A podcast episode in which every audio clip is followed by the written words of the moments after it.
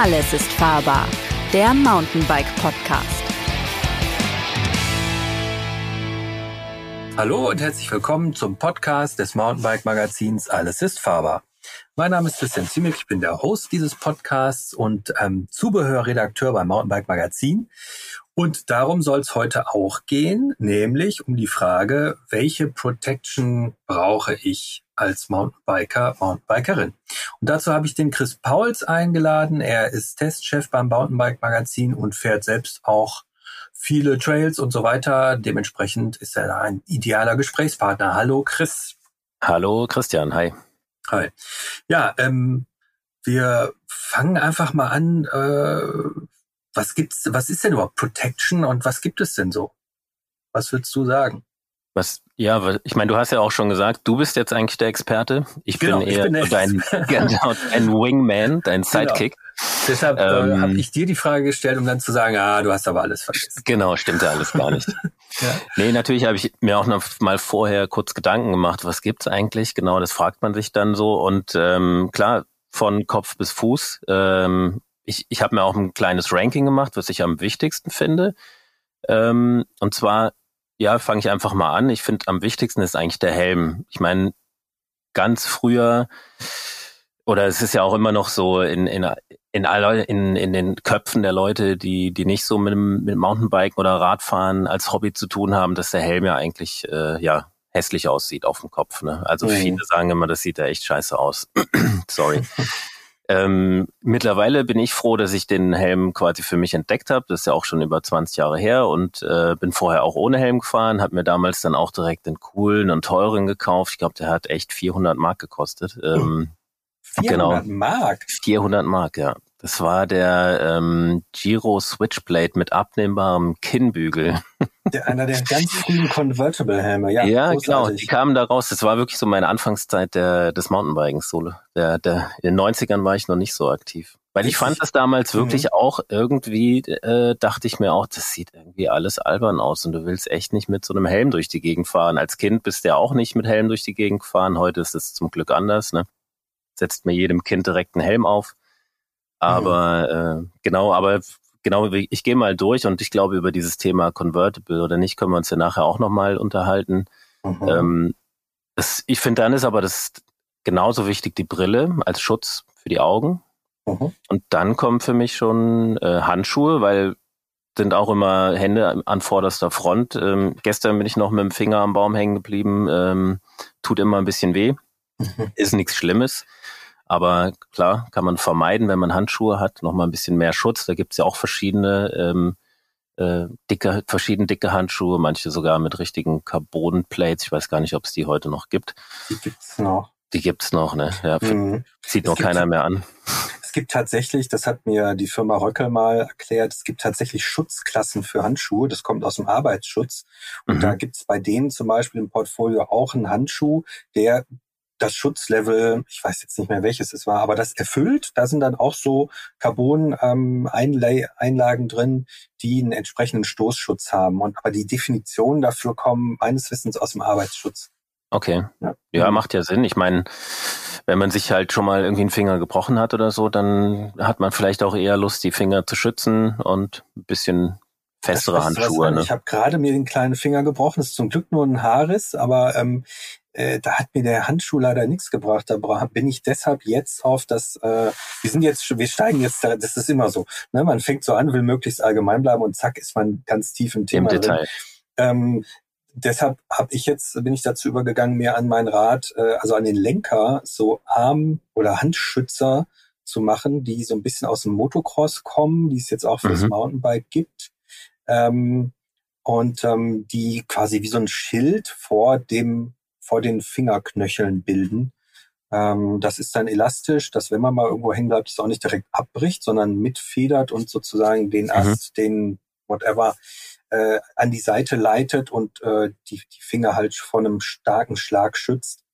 Ähm, das ist, das sind so 170 Gramm. Ich habe es mal auf die Waage gelegt. Das ist jetzt nicht ganz wenig, aber ähm, es bringt, glaube ich, eine ganze Menge. Ich habe es jetzt noch nicht in der Praxis dann wieder die Situation gehabt, von einem Zaun zu knallen. Das ist mir nämlich passiert. Okay, ähm, ja. Ja, oder war halt der Finger zwischen Lenker und Zaun. Dementsprechend war das ja, nicht bin, sehr angenehm.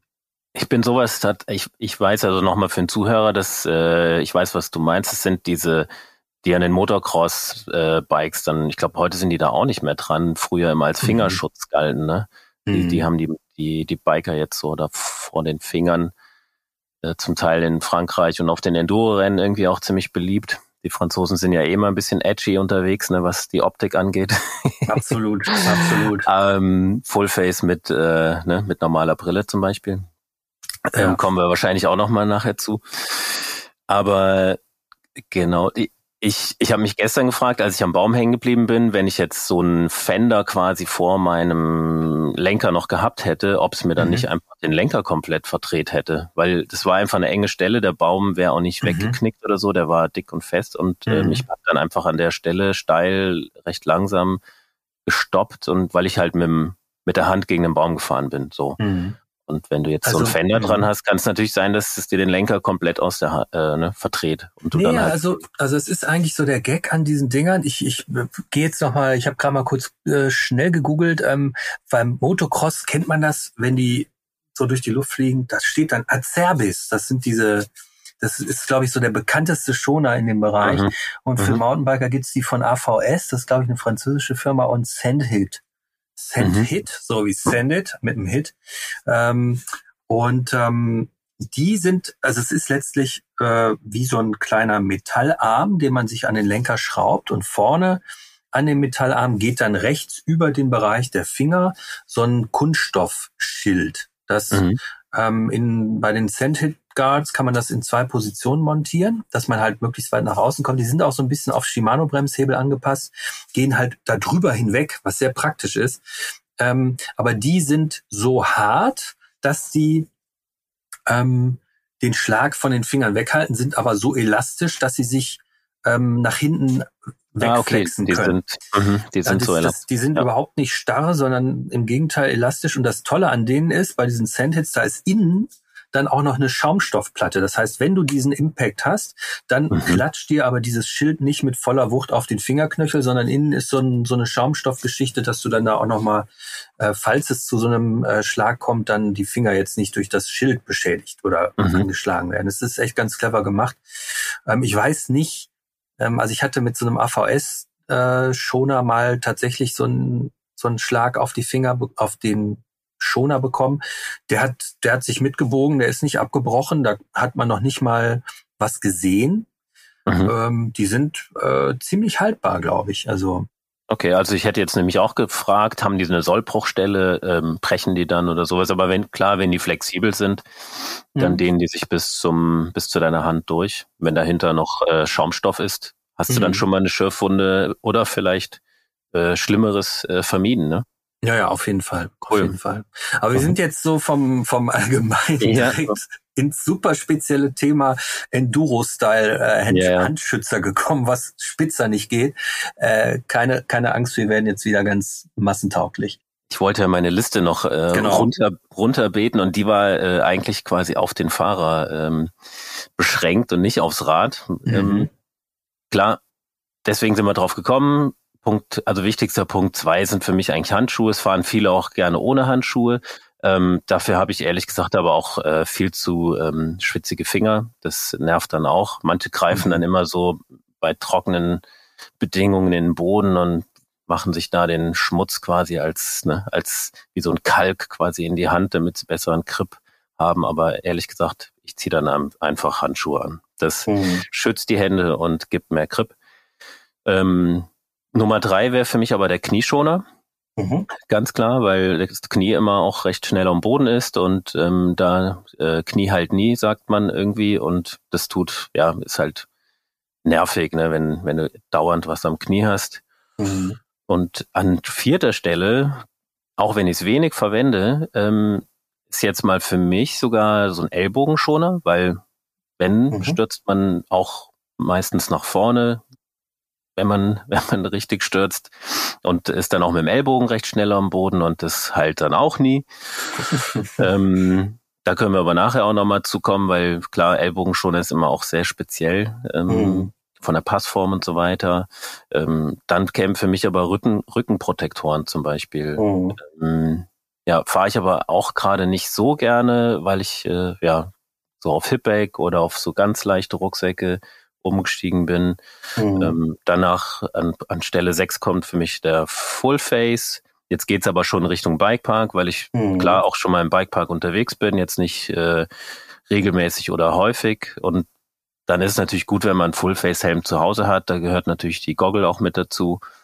Dann ähm, wäre der nächste Schritt, das sieht man auch bei den Kids immer mehr oder wenn man auch die, äh, die Jungs bei der Rampage sieht, ist so ein Brustprotektor. Ähm, mhm. Dann gibt's, äh, ich zähle es einfach auf, weil ich habe es auch schon ausprobiert, ob es gut oder schlecht ist, können wir noch diskutieren. Ist so ein Neck Brace, also gut, mhm. weil es schützt vor Verletzungen der äh, Wirbelsäule oder des, der Halsgelenke, ne?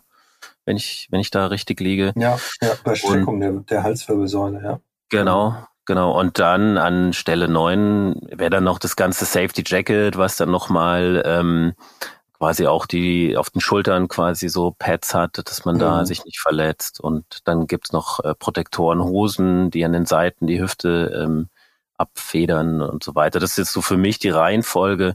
Und die letzteren davon benutze ich wirklich selten bis nie wegen mhm. auch Komfort. Also es ist mhm. einfach unkomfortabel, wenn du nachher in so eine Ritterrüstung eingepackt bist, äh, muss man schon, muss man sich schon dran gewöhnen.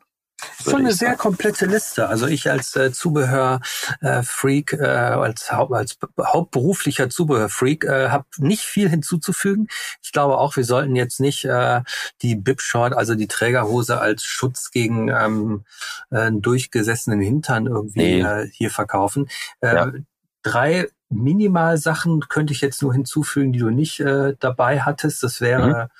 ähm, ähm, das wäre äh, Schienbeinschoner oder Protektoren. Das gibt's hab auch. Habe ich sogar auf der Liste stehen. Habe ich aber ah, okay. wollte ich mal so an, als als Retro nochmal ansprechen. Okay. ähm, ja, dann ich meine, der Schuh kann natürlich auch ein, ein wichtiger genau. Schutz sein. Genau. Ähm, Schuhe mit fester äh, Zehenkappe können tatsächlich, äh, also wenn man wirklich mal richtig mit einem zu weichen Schuh in so einen Fels eingeschlagen ist, weil man eine ganz doofe Linie gewählt hat und sich verkalkuliert hat mit der Pedalstellung, dann wird man äh, zu schätzen wissen, was ein Schuh so abhalten kann. Wir haben tatsächlich auch mal mit dem André Schmidt war ich, das war eine meiner ersten Testfahrten in Latsch. Und da hat er einen Schuh tatsächlich äh, versehentlich gegen den Stein gesetzt und da war wirklich die Fair, die die Zehenkappe war zwei Zentimeter nach innen eingebogen, mhm. äh, eingedrückt. Ähm, ohne den Schuh wäre das richtig schmerzhaft geworden. Ja. Aber so er hatte ja gar nichts am, am Fuß gehabt. Das hat alles äh, hervorragend funktioniert. Ähm, insofern den Schuh kann man, da kann man auch noch drauf eingehen. Und äh, das dritte habe ich vergessen. Dritte hast vergessen. Schuh hatte ich tatsächlich auch äh, noch als ähm, mhm. Add-on äh, auf mhm. der Liste, aber klar, für mich so ist ich habe einen Bike-Schuh auf jeden Fall und ich denke, jeder sollte dann auch irgendwann einen spezifischen Bike-Schuh äh, kaufen hm. ähm, oder sich äh, zulegen und dann gilt es natürlich so ein bisschen darauf zu achten, wo bin ich meistens unterwegs, äh, fahre ich im ja, fahre ich im Sommer, ist er eh ein bisschen dünner, ne? Und hm, äh, hm. im Winter kann er ruhig ein bisschen dicker sein und äh, dann kommt diese Protection-Geschichte noch mit dazu. Aber ich weiß gar nicht, wie sehr äh, der Schuhmarkt da ähm, darauf ausgelegt ist, ähm, Protection quasi mit in den Marketing-Slang zu nehmen. Also ist mhm. ja nicht nur Marketing, sondern es funktioniert ja wirklich, wie du gerade auch beschrieben hast. Mhm. mhm. Das äh, erörtern wir dann, wenn wir beim Fuß angekommen sind, sozusagen. Okay. Oder? Ich würde ja, mal sagen, gerne. wir fangen einfach mal äh, wir fangen einfach, also bei mir, noch mal kurz, bei mir das Ranking ein klein bisschen anders. Ich gehe jetzt nicht über die ob, ob äh, soleten äh, Bestandteile wie Helm, Brille, Handschuhe. Das ist für mich äh, Common Sense, das fahre ich eigentlich immer. Ähm, bei mir kommt aber der Rückenprotektor viel früher, weil ich einfach ähm, klassischer Rucksackfahrer bin. Ich habe auch Hipbags ausprobiert, für mich ist es irgendwie nichts. Und ich habe immer, egal ob, äh, da müssen jetzt alle weghören, äh, die es ganz genau nehmen, äh, egal ob der Rucksack dafür ausgelegt ist oder nicht, habe ich äh, immer einen kleinen, ähm, auch bei einem ganz schmalen Rucksack, wenn ich wirklich nur so ähm, ich habe irgendwie so drei Rucksackgrößen, einen ganz kleinen, einen mittleren und einen großen. Und auch im ganz kleinen, wenn der jetzt nicht dafür ausgelegt ist, schiebe ich einfach einen Protektor rein. Das ist nicht zertifiziert.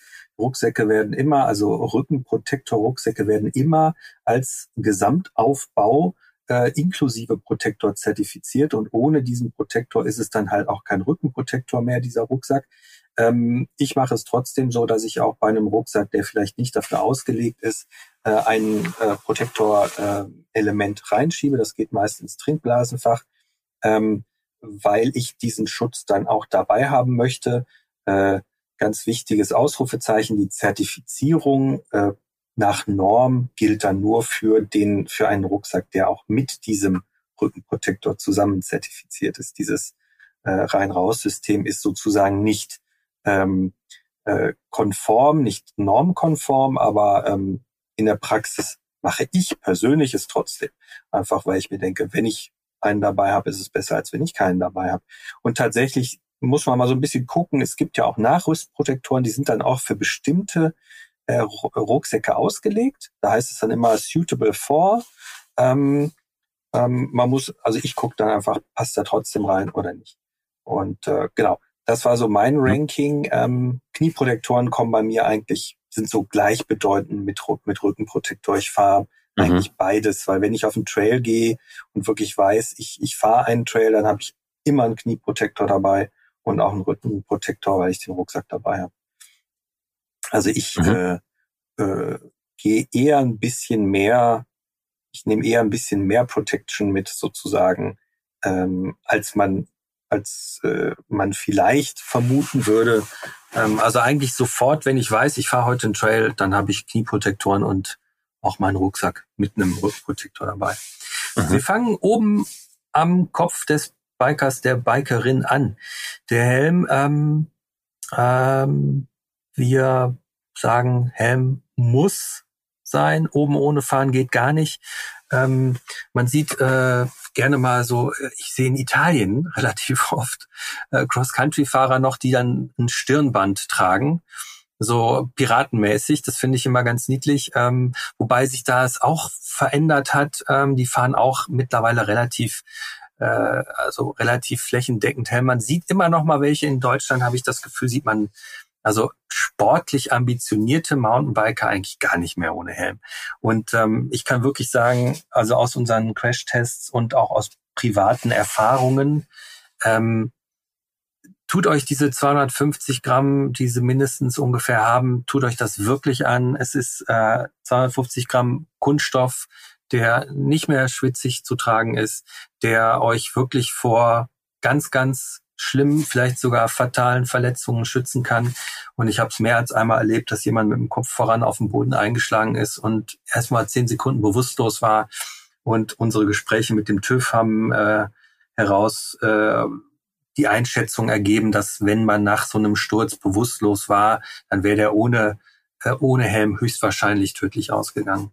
Äh, mhm. Oder mit sehr, sehr schweren Folgeverletzungen. Also äh, man kann das nie sagen, da kommen wir gleich auch zum Thema Neckbrace so ein bisschen dazu, weil ähm, ja seit langem wird die Norm kritisiert. Die Norm ist irgendwie so standardisiert, dass sie äh, viele Sturzszenarien überhaupt nicht abbilden kann. Daher kamen ja dann auch ähm, Systeme wie MIPS und andere ähm, Systeme zur Absch zum Abfangen von ähm, Rotationskräften. Ähm, Argument ist ja ähm, ein Sturz, also der, der Normtest ist immer mit linearer Krafteinwirkung, also ein Amboss äh, beziehungsweise ein Kopf, ein Testkopf mit einem Helm drauf fällt senkrecht auf einen Amboss oder eine Kante. Äh, und so funktioniert es natürlich ja in der Welt da draußen nicht. Da stürzt man meist irgendwie über den Lenker und hat so einen leicht angewinkelten Einschlag oder sogar seitlich. Und das würde das alles nicht abbilden, das stimmt. Ähm, das Problem ist aber, ähm, dass natürlich ähm, die Welt da draußen unendlich viele Sturzszenarien kennt. Deshalb musste man sich auf eine Normprüfung festlegen. Man hat gesagt, wenn der Helm das erfüllt, dann schützt er vor einer nicht nennbaren Zahl an äh, Verletzungen. Und die Praxis hat halt gezeigt, dass es, dass diese kleinen, leichten Kunststoffdinger, also klein nicht, aber die leichten Kunststoffdinger es wirklich äh, enorm viel Schutz bieten. Also wirklich mehr als man so einem, das ist ja letztlich EPS expandiertes Polystyrol. Das ist, ich könnte man, man könnte auch sagen, es ist irgendwie ähm, Styropor so ein bisschen äh, gedacht. Was das also, was das vermag zu schützen und an Schutzwirkung zu entfalten, ist schon enorm. Deshalb niemals auf den Helm verzichten. Ähm, heutzutage kriegt man ja fast also die Helmhersteller sagen ja, man kann fast keinen Helm mehr verkaufen, wenn da kein MIPS oder ein anderes Rotationssystem, äh, Rotationskräfte absorbierendes System drin ist. Ähm, verlässliche Normen dafür gibt es nicht. Ähm, es gibt Tests, die belegen sollen, dass ähm, dadurch diese Quer- und, und, und Kreiselkräfte und äh, kreisförmigen Impacts ähm, abgemildert werden. Aber da kann ich auch als Tester nicht mehr dazu sagen, als ähm, solange es keine Norm dafür gibt, kann man die Wirkung der Helme auch nicht überprüfen, weil man dann erstmal eine Norm bräuchte, die definiert so und so viel äh, der Rotationskräfte müssten absorbiert werden. Der Helm kann das ja, nein. Ähm, aber solange es diese Normprüfung nicht gibt, kann man auch nichts über die Wirksamkeit aussagen. Ja. Ähm, Jetzt unterbreche ich, jetzt unterbreche ich mal kurz ja, deinen Monolog. Ist ein Monolog. Ich habe den jetzt auch abgeschlossen an der Stelle. Du brauchst ähm, nicht um, oder? Nein, Quatsch. Du bist ja, noch da, oder? Ich ja, bin ja. noch da. Ja. Aber okay. du wolltest was sagen. Ich wollte kurz, so. äh, genau, weil das Thema äh, MIPS, ähm, ich meine, du wolltest da in unserem Vorgespräch hast gesagt, äh, machen wir auch mal einen gesonderten Podcast, weil Absolut. das echt äh, komplex, was heißt komplexes, aber was mich nochmal gewundert hat, weil du es auch gerade schon angesprochen hast, auf der Eurobike hat mir ein Helmhersteller gesagt, dass man im Handel quasi keinen hochwert, hochpreisigen Helm mehr ohne MIPS verkaufen kann. Mhm. Und ähm, ist es dann vielleicht auch manchmal ein bisschen arg Marketing, weil du auch sagst, hier, das kann man gar nicht überprüfen, weil es gerade dazu keine Norm gibt? Oder ja, muss also, man jetzt, muss man jetzt darauf achten, wenn man einen Helm kaufen geht, dass auf jeden Fall MIPS drin ist? Also das wäre jetzt meine Frage. Nein, muss man nicht. Und zwar aus folgendem Grund. Also man kann es überprüfen, ob es eine Wirksamkeit gibt. Aber solange es jetzt keine Norm dafür gibt, kann man natürlich nicht sagen, dieser Helm erfüllt die Norm. Und dieser Helm mhm. hat eine Wirksamkeit im Sinne von, weil du nie eine unabhängige Prüfung hast.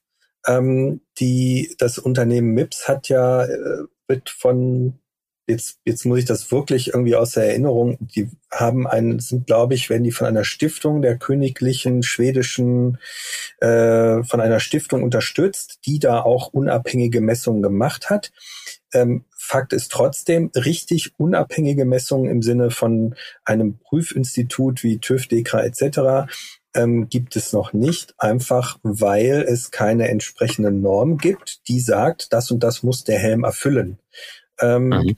Und solange man sich nicht auf diese Norm geeinigt hat, äh, per EN, also europäische Norm ist das ja immer, die dann auch ähm, als EN-Zeichen in dem Helm ausgewiesen ist, solange kann man diese äh, Wirkung zwar zeigen, und die hat es ja auch, aber ob es jetzt besser ist als ein herkömmlicher Helm, ist aus folgendem Grund nicht belegt.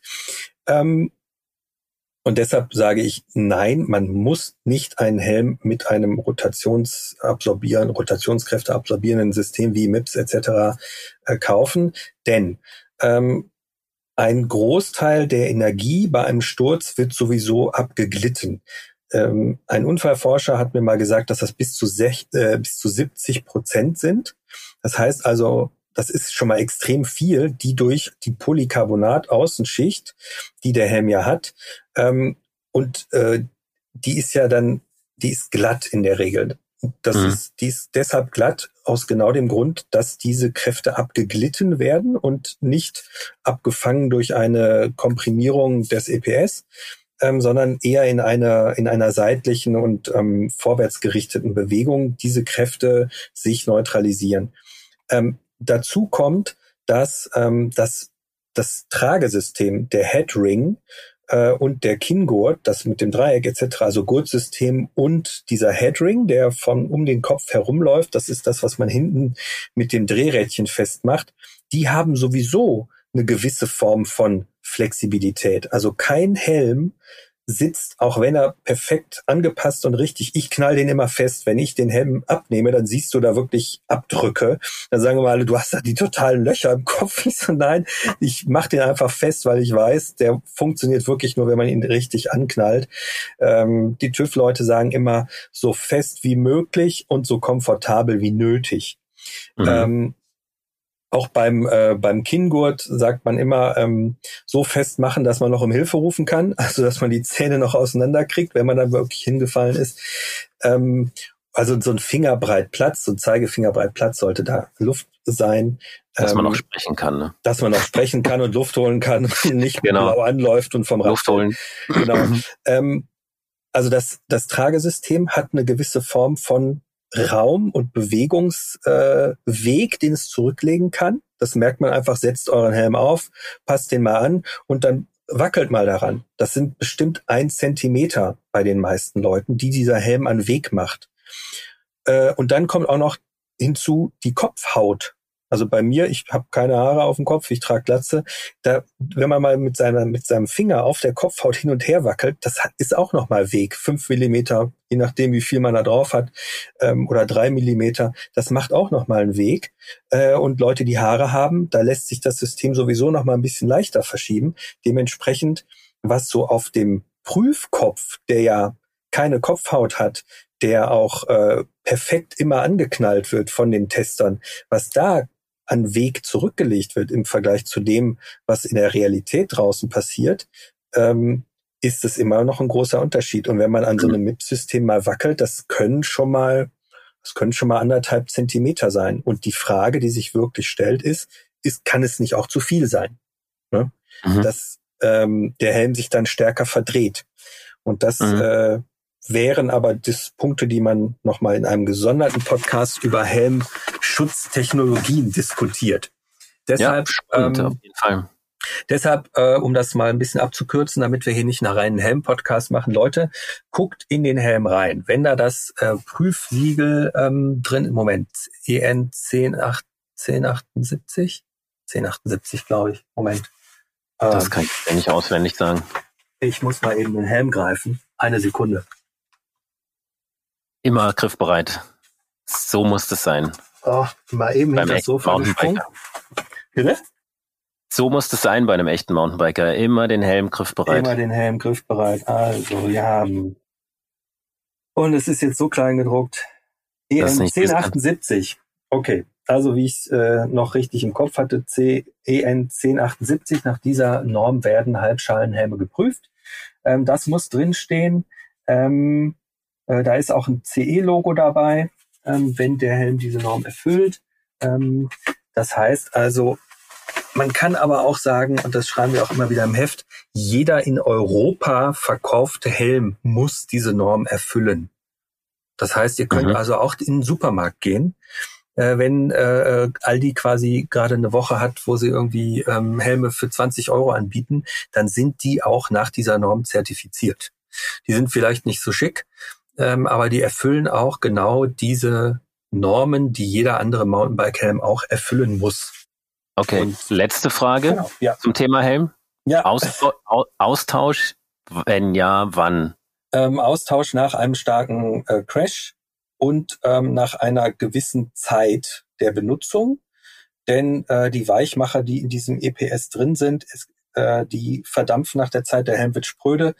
Ähm, man sagt so nach vier bis fünf Jahren ähm, bei normaler Nutzung, wenn er intensiv genutzt wird und viel in der Sonne liegt, was natürlich zur Erwärmung des Helms führt, also äh, mhm. ähm, Anmerkungen, Helm nicht hinten auf die äh, Hutablage, die Autos ja immer noch haben, obwohl kein Mensch mehr Hüte trägt äh, oder vielleicht demnächst wieder.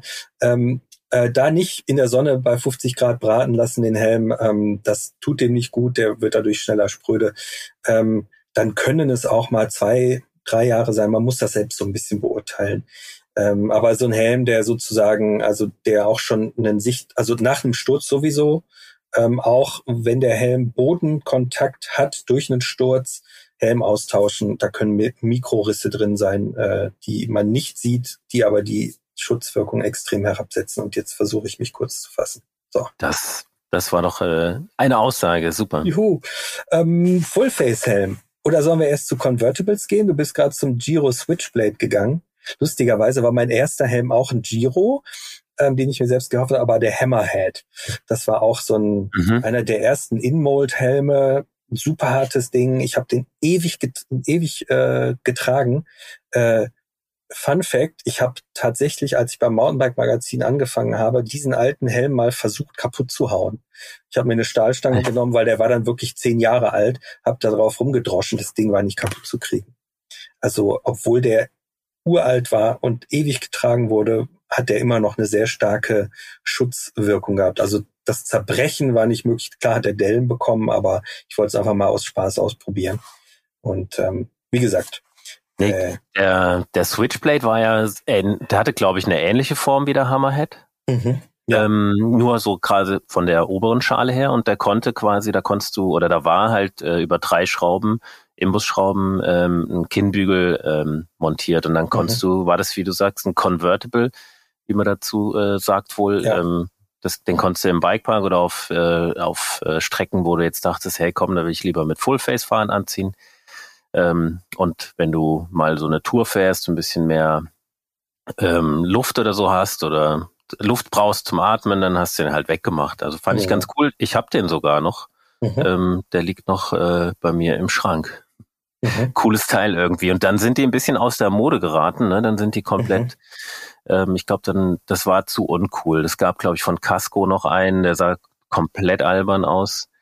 Ich glaube, äh, der Mate Parachute ist auch schon ziemlich lange am Markt. Ja, ne? das kann sein, ja. Aber der hatte, glaube ich, auch nicht so eine wirkliche Full-Face-Optik. Er hatte schon natürlich eine Full-Face-Optik, mhm. aber auch ein bisschen filigraner, glaube ich. Ne? Mhm. Ja, und wenn du mich jetzt fragst, und das wirst du mich wahrscheinlich fragen, was halte ich als Tester von diesen Helmen? Wenn du mhm. mich nicht fragst, dann frage ich es mich selber. Ähm, Frag dich mal, ja. ähm, ganz schwieriges Thema. Wir haben noch keinen Vergleichstest dazu gemacht und solange das so ist, werde ich weder dazu eine, eine Aussage betreffs des äh, Schutzes machen, in Klammern können. Ähm, ich kann nur aus dem Bauch heraus sagen, mir ist noch kein System untergekommen, auch bei aktuellen Helmen, denn die sind ja jetzt aktuell wieder sehr im Kommen. Das hat die Enduro-Welle vor fünf Jahren, sagen wir mal grob so, auch ein bisschen losgetreten, mhm. weil der Gedanke ja war, ich fahre mit einer Halbschale hoch, mache oben meinen Kinnbügel dran, habe ein Fullface zum runterfahren und mache die unten wieder ab und fahre dann wieder die nächste Stage, äh, den nächsten Up, Stage Uphill irgendwie mit einem Halbschalenhelm. Ähm, mir ist, ich habe tatsächlich, es gibt von äh, Lead-Systeme, die sind irgendwie so, finde ich, so das Beste in dem Bereich, weil die echt super schnell dran und wieder abgemacht sind. Aber ähm, wie sicher diese Systeme sind, kann ich derzeit noch nicht sagen. Und es gibt total viele Systeme, die nerven. Das muss ich mhm. so ganz klar sagen. Du fummelst dich tot irgendwie und da denke ich, ich, also ich selbst, der irgendwie viele Convertibles schon in der Hand hatte und ausprobieren durfte, ähm, ich habe eine Halbschale oder ein Fullface dabei, aber mit Convertibles konnte ich mich nicht anfreunden bislang. Mhm. So. Wie sieht's bei dir aus? Ja, ich habe den Switchblade, der, der wurde neu aufgelegt. Ähm, mhm. Der ist jetzt, der gibt äh, die obere Schale geht bis über die Ohren. Also ist eher so ein Jethelm. Die sind ja auch so ein bisschen in der Mode. Ich glaube, da brauchen mhm. wir jetzt auch nicht groß drüber diskutieren, ob das Sinn oder Unsinn ist. Mhm. Ähm, mehr Schutz ist immer besser, glaube ich mhm. mal. Aber mhm. es ist schon klar, du hast was über die Ohren und es ist schon anders, wenn man wenn man jetzt gewohnt ist, äh, mit einem normalen Helm zu fahren. Und mhm. ähm, ich finde es eigentlich äh, ganz cool, wenn man sowas als äh, quasi äh, Switter quasi zu Hause hat. Ähm, wenn man sich jetzt Jethelm oder fährst du einen Convertible tatsächlich? Ich fahre selten ein, Con ein Convertible, ich fahre auch selten Fullface-Helme. Ich erinnere mhm. mich nur, und wann machst du das eigentlich dann, wenn du am Shuttlen bist, wenn du in einem Bikepark bist, wenn du mhm. eine Liftmöglichkeit hast und äh, ein Convertible hier äh, in der Gegend in, rund um Stuttgart ganz ehrlich, im Sommer fahre ich rund um Stuttgart mit Handschuh und Helm. Mhm. Also, weil es warm ist und also deswegen, wir hatten ja mhm. eingangs auch schon mal gesagt, was würden wir für welchen Fahrer empfehlen? Mhm. Ich mache das immer so ein bisschen situationsabhängig. Will ich heute voll ballern. Ich, klar, es kann immer was passieren. Ähm, ne? das, mhm. Der Teufel ist ein Eichhörnchen. Aber wenn es halt super warm ist, dann, dann, dann ziehe ich mich mehr oder weniger wie so ein Cross-Country-Fahrer fast schon an. Ähm, mhm. Klar, Baggy ist Pflicht, ne? Aber ähm, mhm. genau, und, und äh, fahr halt mit, mit wenig äh, Protection. Aber wenn du jetzt in einem Bikepark bist und ja, da habe ich auch noch eine, ja, keine, gar, gar nicht mal eine witzige oder vielleicht doch witzige Anekdote von einem Bike, von einem Bremsentest in Large. Da shutteln mhm. wir ja auch immer hoch und ähm, fahren die Bremsen dann ähm, nacheinander im, im Rotationsprinzip quasi. Da war der, äh, der, der Prof, also der Thomas Professor Schmidt und der Manfred Stromberg mit dabei. Ähm, und dann äh, fährt jeder jede Bremse mal. Und ich hatte mir direkt ich glaube, ab dem zweiten Run, weil ich gemerkt habe, der Trail, der hat schon in sich wieder mal. Man kennt es ja da in den Alpen. Ich hatte mir dann direkt den Fullface-Helm angezogen. Wir haben dann immer beides dabei, Fullface und Halbschale. Die anderen Jungs noch nicht. Und der Prof ist dann schon auf der erst, auf einer der ersten Abfahrten kurz gestürzt. Mhm. Und bei der, und danach in der Abfahrt schon wieder. Und dann ist er so doof mit, mit dem Gesicht in Stein quasi rein dass es eben die Lippe quasi äh, an der Seite aufgespalten hat. Mhm. Es war auch keine schlimme Verletzung glücklicherweise. Ähm, wir sind dann natürlich schon ins Krankenhaus, weil das äh, sollte natürlich schon ein bisschen äh, auch kosmetisch war, auch wieder genäht werden. Mhm. Ähm, und danach haben beide Fullface-Helme auch angezogen. Ne? Mhm. Also das sind dann immer so, so Momente, wo du dann merkst, äh, ja, ist es vielleicht doch besser, wenn du im Gesicht geschützt bist. Mhm. Du, du kannst mal Kopf überstürzen und ähm, mhm. ja, das kann dann echt doof ausgehen. Also ja. Hm. Also meine Anekdoten zum, zum Thema Fullface. Also ich fahre zum Beispiel Fullface immer, wenn ich weiß, der Trail wird irgendwie, also entweder wenn ich weiß, ich fahre nur runter, ähm, auf Trails ab S2 aufwärts. Oder auch wenn ich jetzt ähm, normale Enduro-Touren fahre, ähm, dann muss ich gestehen, dann suche ich mir die Uphills eigentlich so aus, dass die untechnisch sind, fahre den, häng den Helm hinten an, an, an den Rucksack dran fahre nur mit einer Mütze auf dem Kopf hoch, setz oben den Helm auf und fahre dann runter.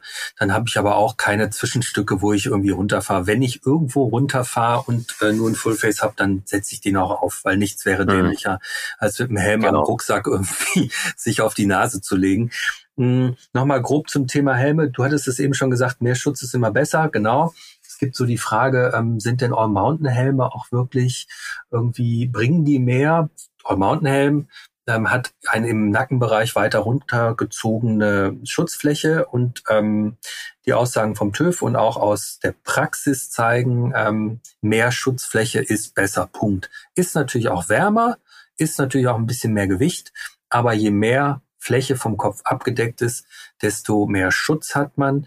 Ähm, ich habe es tatsächlich schon mal auf einer Präsentation erlebt, dass einer der Mitfahrenden von der Firma, die präsentiert hat, so doof gestürzt ist, dass der tatsächlich hinten im Nackenbereich einen richtig dicken Impact in seinem Helm hatte. Also wirklich eine eingedrückte Stelle, wo ein Stein, der ist einmal komplett über den Lenker gegangen. Ähm, da hat dann der, der Helm auch dementsprechend seine Schutzflächenwirkung entfaltet. Zum Thema Fullface. Ähm, ich finde immer wichtig, ähm, also man kann auch einen eigenen Podcast zum Thema äh, Fullface-Helme machen und über Verschlüsse, ob es jetzt magnetischer Verschluss sein darf oder immer Doppel-D äh, etc. Zum Beispiel bei den Convertible-Helmen ist meiner Meinung nach auch das große Problem, dass du einen Halbschalen-Helm-Tragesystem versuchst, in ein Full-Face-Tragesystem zu überführen. Und dann hast du oft obenrum dieses Headring-Thema, da hast du einen Drehrad hinten und dann wird unten der Kinnbügel dran gesetzt. Dann müssen die Gurte seitlich aber an dem Kinnschutz vorbei. Wie gesagt, ich habe noch kein System gefunden, was mich jetzt wirklich überzeugt hat. Aber ähm, liebe Zuhörer, seht es uns nach. Ich, äh, wir können da zuerst was sagen, wenn wir es wirklich im Vergleich getestet haben. Das werden wir auch äh, hoffentlich bald mal tun. Ähm, Fullface-Helme finde ich äh, wichtig, dass darauf zu achten ist. Also erstmal, der muss eher straff sitzen. Also man hat so ein bisschen, bei vielen Helmen gibt's austauschbare Wangenpolster, die sollen wirklich schön auf den Wangenknochen drücken, sodass die, dass die Wangenpartie fast so ein bisschen hochgedrückt wird. Das sieht ein bisschen hamstermäßig aus, aber nur da kann sich der Helm richtig gut abstützen. ähm, weil dieser Headring zum Beispiel nicht vorhanden ist und natürlich über den Gurt, der unten entlang läuft. Aber wichtig darauf achten, dass der an den Wangen schön eng sitzt. Ähm, und was auch oft beim Aufsetzen von Fullface-Helm so ist, die Stirn ist viel zu weit, ist viel zu frei. Das sieht man auch bei der Rampage immer. Die setzen sich den Helm auf und ziehen erstmal den Kinnbügel runter. Also, dass der so mhm. schön unten das Kinn. Das Kinn darf nicht rausgucken, sonst hat der Kinnbügel keine Funktion. Ähm, dann gibt's noch das Thema Passform mit äh, Goggle, ähm, also der entsprechenden großen Brille, die man dazu tragen kann. Ähm, ich habe die Erfahrung gemacht, dass es oft gut ist, ähm, Helm und Goggle vom selben Hersteller zu nehmen. Es kann aber auch daneben gehen, wenn nämlich der Abstand von oberem Helmrand zu Nase, der ist ja völlig unindividuell. Das kann der Hersteller ja auch nicht wissen, ähm, wo die Nase des Käufers, der Käuferin anfängt. Dementsprechend einfach ähm, so ein bisschen nacheinander kaufen. Ich würde erstmal den Helm kaufen, dass der richtig gut sitzt und mir dann dazu eine Goggle suchen. Ähm, was noch wichtig ist beim Full-Face-Helm zu beachten, ja, ähm, ich habe so ein bisschen die Erfahrung gemacht, ähm, Passform geht vor Gewicht. Also wenn ihr einen schweren Helm habt, der euch aber perfekt passt, dann tragt die 300 Gramm mehr irgendwie mit euch rum. Ähm, das ist es wert, weil nur wenn er wirklich gut sitzt, dann, dann bietet auch den entsprechenden Schutz. Und ähm, meine lustige Geschichte zum äh, zum Fullface ist äh, erstes Mal Fullface gefahren im Albstadt im Bikepark, ähm, direkt aufs Gesicht gefallen, ja, also wirklich so kurz kurz äh, so für eine Millisekunde die Lichter ausgegangen, dann da gesessen, einmal geschüttelt und gemerkt, okay, alles klar, äh, das hat was gebracht. Und dann natürlich das, äh, was man irgendwie als äh, Halbschalen-Helmfahrer äh, immer mal macht zwischendurch, ausspucken. Sollte man im Fullface-Helm nicht machen. Habe ich gemacht, ist nicht gut. Kommt nicht gut. Riecht dann komisch, das kann man auswaschen, aber ähm, äh, ist, glaube ich, jedem schon mal passiert. Ja, ich glaube, ähm, was, was auch ungewohnt ist, wenn man dann wieder mit Full-Face-Helm unterwegs ist, so geht's mir immer und mit Goggle, dass das Sichtfeld auch eingeschränkter ist als mit einer offenen Brille, die mhm. zu den mhm. Seiten hin offener ist. Man ist, mhm. aber man ist dadurch auch viel mehr in, in seinem Tunnel. Ich mhm. finde, das ist auch ein ein cooles, angenehmes Gefühl, wenn man richtig ballern will. Also man muss sich aber kurz schon dran gewöhnen und man ist auch so ein bisschen gedämpfter, man hört weniger, weil es halt auch über die Ohren geht. Also die Sinne sind dann schon so ein bisschen eingeschränkt und äh, ich denke, ich habe manchmal immer das Gefühl, es kommt wie so Computerspielen irgendwie so, mhm, mhm. kommt, kommt dem dann sehr ähnlich.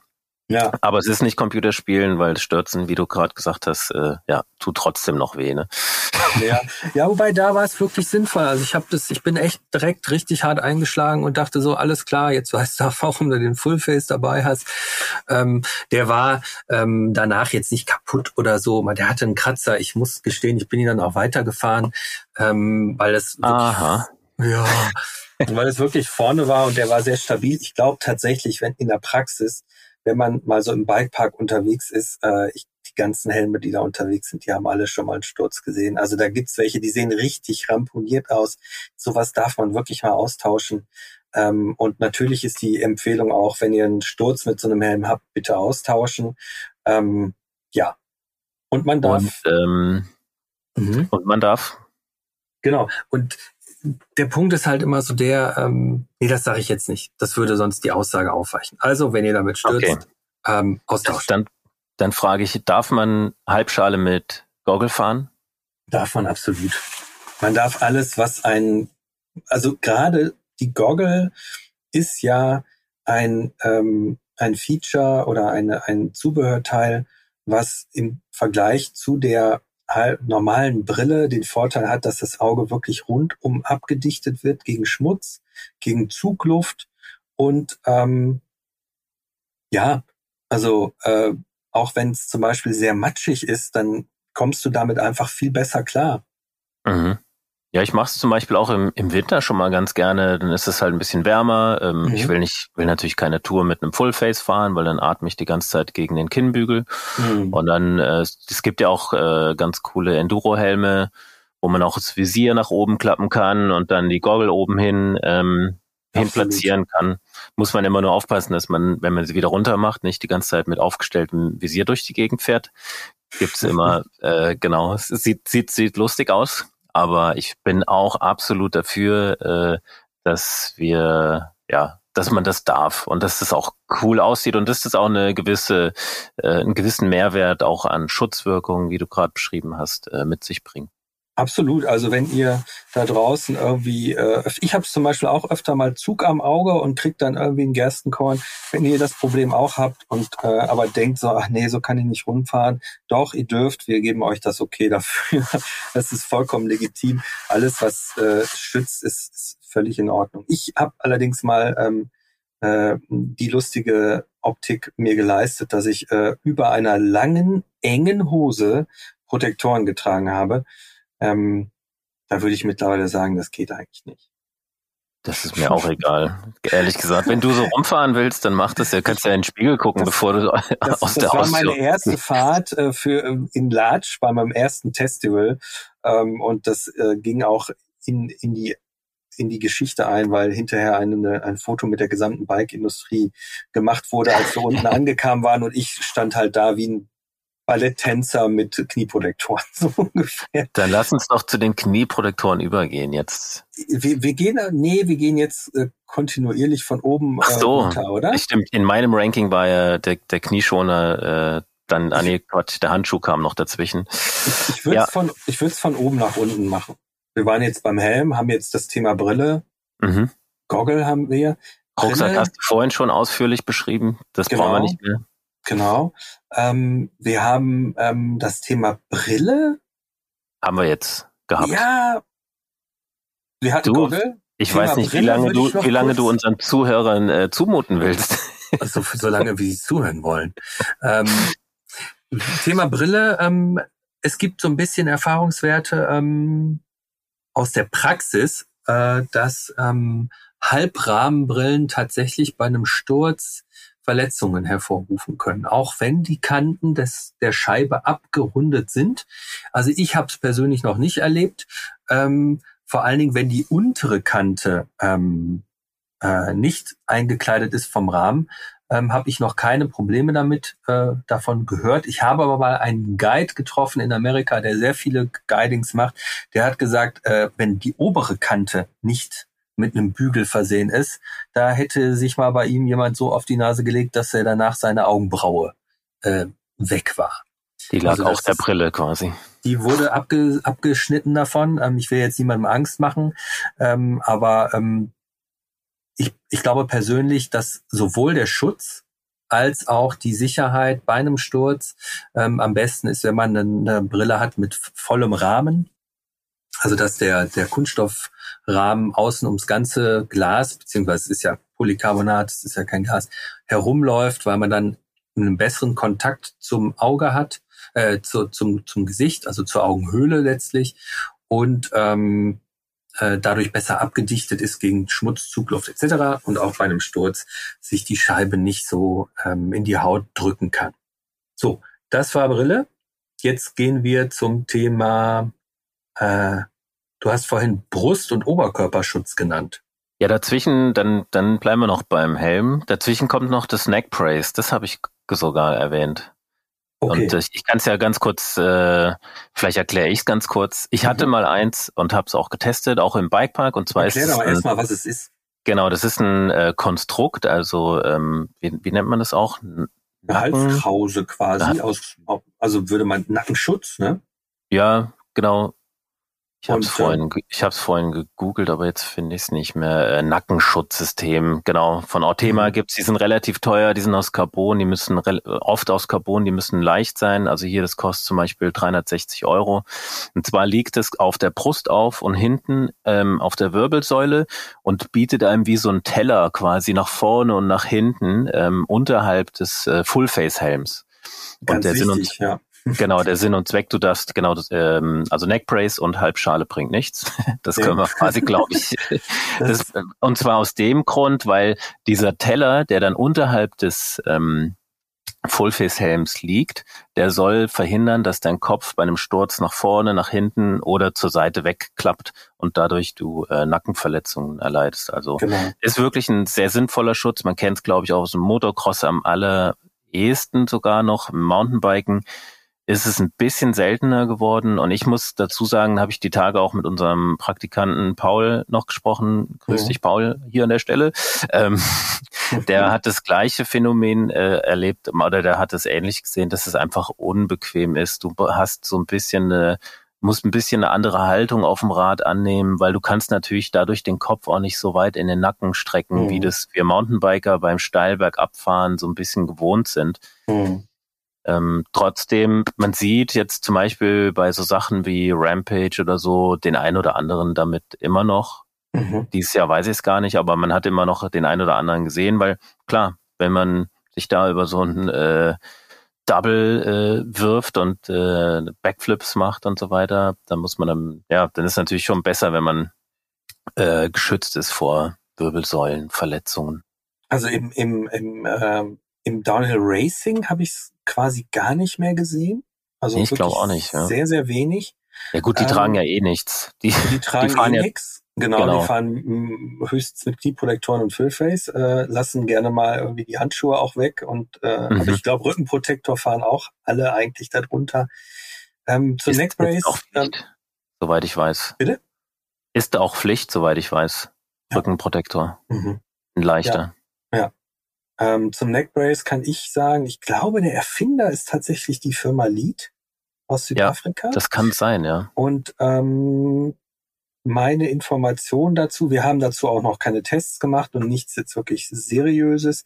Aber wie du eben sagst, ähm, der Helm oder die, die, Kopfbewegung nach rechts, links, vorne, hinten wird eingeschränkt. Ähm, es gibt so die Aussage, aber die ist unter Vorbehalt, dass äh, eine Neckbrace in genauso vielen Fällen schützt, wie sie schaden kann. Weil in dem Moment, ähm, wo du äh, in bestimmten Winkeln sozusagen in den Boden einschlägst und die Wirbelsäule eben sich nicht, die Halswirbelsäule bewegen kann, kannst du Brüche der Wirbel durch Stauchungen, also durch linear einwirkende Kräfte ähm, erzeugen, die dann auch wieder nicht gut sind. Ähm, deshalb ist es so ein bisschen, ähm, deshalb sieht man das auch nicht so super verbreitet, weil es so ein bisschen Glaubenssache oder auch vielleicht eine Frage, das ist, äh, wie stürzt man, äh, ob man sowas trägt und denkt, das würde mir helfen oder vielleicht auch nicht. Ähm, aber dass man jetzt ganz klar sagen kann, ähm, das ist auf jeden Fall sinnvoll, man trägt so nicht, weil es irgendwie nicht so komfortabel ist, ähm, das ist zumindest meiner Information nach nicht der Fall. Mhm. Aber ja, genau. Ähm, machen wir einen Punkt hinter. Genau. Ja, ist ähm, sehr speziell, glaube ich, ähm, wie du, wie du sagst. Ja. Gehen die Meinungen noch auseinander. Mhm, mhm. Genau. Und ähm, dann kommen wir zum Thema Brust- und Oberkörperschutz. Also es gibt Safety Jackets, so nennen die sich, so Sicherheitsjacken. Da in der ganz großen Version ist da ein Rückenpanzer, ein Brustschutz, ähm, ein Schulter, Protektor und Ellenbogenprotektoren drin. Das ist dann so ein Safety Jacket, ne? Das ist ja. eine richtige große Safety Jacket. Es gibt sie auch mhm. mit kurzen Ärmeln, da sind dann keine Ellenbogenprotektoren dran. Und vorne an der Brust ist dann nur so ein bisschen, ja, so ein bisschen verstärktes Material. Ähm, meiner Erfahrung nach, ähm, äh, ich trage die, ich, ich habe eine, ähm, die müssen richtig gut sitzen. In der Regel, äh, also irgendwas sitzt immer nicht so richtig gut. Wenn die Ellenbogen und der Brust und der Rücken gut sitzt, mhm. dann stellen sich die Schultern auf. Wenn man irgendwie ähm, die Ellenbogen oder wenn, wenn, wenn Schulter und Brust gut sitzen, dann passt die Ellenbogen nicht so richtig. Also ich persönlich habe da so ein bisschen zwiespältige Erfahrungen damit gemacht. Oder die Unterarme sind zu dünn und ich komme da gar nicht richtig rein. Ich habe irgendwie dicke Unterarme und dann äh, engt das immer ein. Wie ist deine Erfahrung damit? Ja, ähnlich. Also gerade im Schulterbereich irgendwie äh, sitzt dann der, der Schoner und lommelt rum oder so. Mhm. Aber ähm, oder ist an der Brust zu eng und du wirst ein bisschen eingeschnürt, weil oft machst du die mit einem Reißverschluss zu genau. und dann hast du unten noch ein Klett. Das ist natürlich dann cool für den Rücken. Das, der Vorteil ist einfach an der Safety Jacket, eigentlich sitzt schon alles da, wo es hingehört. Auch die Ellbogenschoner, die ja, wenn man die so einzeln kauft, doch dann immer gerne mal runterrutschen. Ich habe eher dünne Unterarme mhm. und dann sitzen die bei so einer Safety Jacket natürlich schon relativ äh, fix, weil die natürlich durch den ganzen Anzug auch da eingenäht sind und mhm. ähm, hat Vor- und Nachteile, aber ich ist natürlich mega heiß, ne? Und äh, ich weiß, mhm. wenn du mal so einen Bikepark-Tag hast, irgendwie im Sommer, dann schwitzt du da drin und dann willst du kurz irgendwie was trinken, unten dich hinsetzen am Lift und dann musst du das Ding wieder ausziehen, dann musst du wieder anziehen. Deswegen sind die natürlich schon auch ein bisschen aus der Mode gekommen, würde ich behaupten. Die ausziehen am Lift unten? Du musst dir nicht aus, wenn du dich hinsetzen willst und mal eine kleine Pause so, machst. Ja, dann ja, weil der Rücken willst du die ausziehen. So, ja, ja, genau. Nee, du musst die nicht ausziehen, du kannst sie den ganzen Tag anlassen. Ja. Ja, kannst auch damit äh, ins Bett legen, aber es, nee, aber es ist halt, äh, es ist halt schon, du bist halt eingeparkt, es ist warm, es ist schwitzig, die Dinger fangen ja dann auch an zu stinken, wenn du sie äh, häufiger benutzt. Also es ist schon, ist das schon echt, äh, muss man wollen. Was man mhm. jetzt aber häufiger sieht, auch jetzt wieder äh, Rampage, und das sehe ich auch die Kids, die hier so rumfahren, die kaufen sich so kleine ähm, Brustprotektoren von Fox mhm. oder Alpine Stars. Die mhm. werden über dem Trikot getragen. Also jetzt auch wieder ja. ne, dein Thema. Man darf auch Protektoren über etwas tragen. Man ja, muss es absolut. nur können. Ja, ja. ja.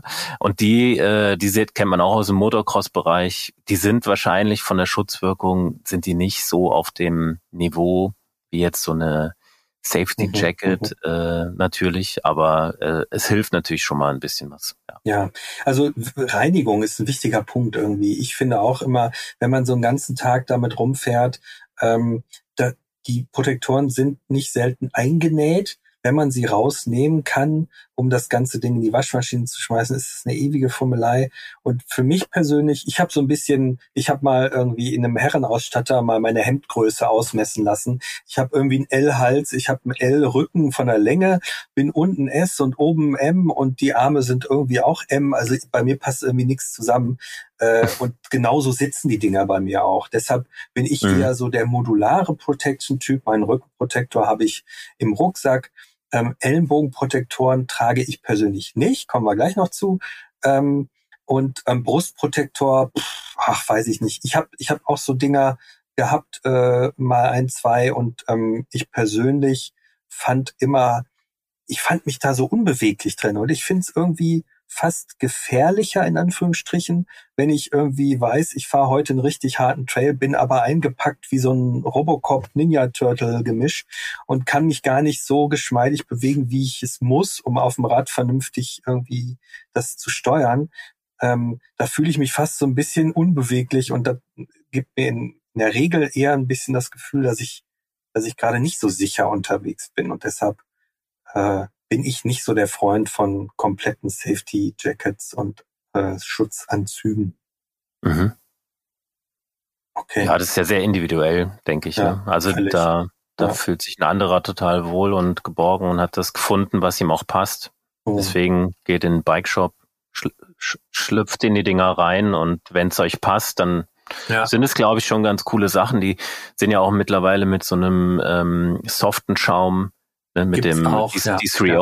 oder ja. Ähm, Sustec versehen, dass die auch ein bisschen äh, bessere Beweglichkeit haben, äh, bieten und so weiter. Also ich würde sie jetzt nicht unbedingt ähm, ausschließen. Also was, was die vor allen Dingen können, ist, also ich habe, es gibt eine von Dainese, der Motorrad, oder aus dem Motorbereich bekannte Hersteller. Ähm, da sind auch äh, richtig gute Protektoren drin, die super luftig sind. Ähm, das ganze Ding sitzt auch wirklich luftig. Ähm, gut, ist ein italienischer Hersteller, italienische Klamotten passen mir immer wieder ganz gut. Ist wahrscheinlich äh, dann auch wieder eine Passformfrage, ob das einem wirklich dann auch passt. Aber bei Safety Jacket kann man wirklich, glaube ich, ganz klar sagen, anprobieren und gucken, ob es wirklich gut sitzt. Beugt euch mhm. auch nach vorne, weil ähm, das, ob dann auch alles in Position ist. Im Stehen äh, mag das alles da sein, wo es hingehört, aber wenn ihr euch dann wirklich mal ein bisschen bewegt und nach vorne beugt, so wie ihr auf dem Rad sitzt, wenn es dann nicht sitzt, dann bringt es auch nichts. Kommen wir zu mhm. Ellenbogenprotektoren. Mhm. Dein Lieblingsthema. nee, gar nicht mal, äh, weil ich sie auch fast nie trage. Mhm. Ähm, Und das Problem ist so ein bisschen auch, wie, wie ich schon erwähnt, eher dünne Unterarme, nicht so, äh, auch nicht hier die, die Bodybuilder-Oberarme und dann ziehst du so ein Teil an, fährst den ersten Trail, denkst du, oh, aber sitzt ja gut, ist gemütlich, fährst den ersten Trail und dann rütteln die Dinger sich so langsam runter. Mhm. Und dann äh, schmeißt du sie dann in den Rucksack oder in, den, in die Tasche, die du gerade dabei hast. Eher manchmal eher ein bisschen nervig. Ich bin mhm. aber da wieder ein bisschen mehr auf den Geschmack gekommen und äh, probiere es ein bisschen äh, mehr aus, weil es natürlich, sagen wir auch für den Kopf eine, eine schöne Sache ist, um vielleicht ein bisschen schneller, ein bisschen mehr auf dem Vorderrad durch die Kurve zu fahren. Mhm. Nicht jeder Sturz muss dann direkt wehtun, weil wie gesagt, Knie und Ellbogen sind da als erstes auf dem Boden. Ein Kumpel von mir, der, der nutzt es sehr viel, sobald er immer auf einen ähm, ähm, Trail geht, zieht er die eigentlich regelmäßig an. Der hat aber auch mhm. dickere Arme als ich, haha. Ähm, und äh, ja, man kann dann auch einfach mal, äh, sag ich mal, in, ins Gra äh, nicht ins Gras beißen, sondern quasi in, auf Feuer. ja, auf Feuer. Man kann dann auch einfach mal stürzen und hat halt nicht direkt eine nervige Schürfwunde schon wieder. Mhm. Also von daher ähm, etwas unterrepräsentiert, aber natürlich auch mit Gründen, die ich gerade genannt habe. Mhm. Oft Passform. Und jetzt gibt's aber auch schon mehr und mehr so Socken, ähm, die sockenartige äh, mit den weichen Protektoren drin, die sich so ein bisschen besser anpassen und ähm, ja, ich finde es find's schon für mich ähm, ganz cooles äh, Safety-Feature. Also es gibt, es gibt, ähm, wie du sagst, es gibt immer mehr so Armlingartige ähm, also aus weichem, schwarzem Synthetikmaterial, Ellbogenprotektoren, die sich dann auch dadurch, dass der Protektor selber aus einem, ähm, sind ja meist äh, EVA-Schäume aus einem äh, elastischen Schaum gut dem Ellenbogen anpasst. Ähm, ja, ich persönlich trage sie nicht unbedingt so oft, ähm, weil ich toi toi toi auch noch nicht so oft auf den Ellenbogen gestürzt bin. Ich glaube eigentlich noch nie. Ich bin eher jemand, der so auf die Knie fällt, statt auf den Ellenbogen. Äh, mhm. Da gibt es auch immer so Sturztypen. Da habe ich mich mal mit Antje Kramer, äh, mehrfache deutsche Downhill-Meisterin, unterhalten. Die hat irgendwie eher so, die stürzt eher so auf den Oberkörper. Äh, ähm, Bereich, äh, Ellenbogen etc. Und bei mir ist so, ich stürze eher so auf den Kniebereich. Ähm, aber äh, sinnvoll sind die auf jeden Fall, wenn man da stürzen äh, möchte, also muss, weil es halt so ist, dass man da öfter mal drauf stürzt. Ähm, ähm, ich persönlich, ja klar, man muss auf jeden Fall auf den Sitz achten. Bei mir schneiden die immer im Oberarm so ein. Also die sitzen dann so eng, ähm, dass äh, ich immer das, wenn ich die dann runternehme, dann ist da irgendwie ein dicker roter Stream irgendwie. Und äh, für mich äh, ist eher so der Punkt, ich trage immer Langarm-Trikots, ähm, weil ich so ein Langarm-Trikot-Fahrer bin. Ich mag das irgendwie so. Ähm, auch im Hochsommer fahre ich mit Langarm-Trikot und da gibt's auch im, im Trikots, die im Unterarm- und Ellenbogenbereich so ähm, festes Material eingearbeitet haben. Das ist ähm, Cordura oder äh, sogar mit ähm, Kevlar-Einsätzen so ein bisschen drin. Das trägt sich trotzdem ganz angenehm. Assos zum Beispiel hat da so ein Trail-Trikot, ähm, das sitzt schön, schön eng und hat da so einen Streif- und Schürfschutz. Äh, das ist für mich so der Punkt, den ich äh, gerne am Körper trage. Mhm. Weil ich jetzt, aber wenn ich jetzt richtig in den Bikepark gehe, dann trage ich auch einen Ellenbogenprotektor. Ja.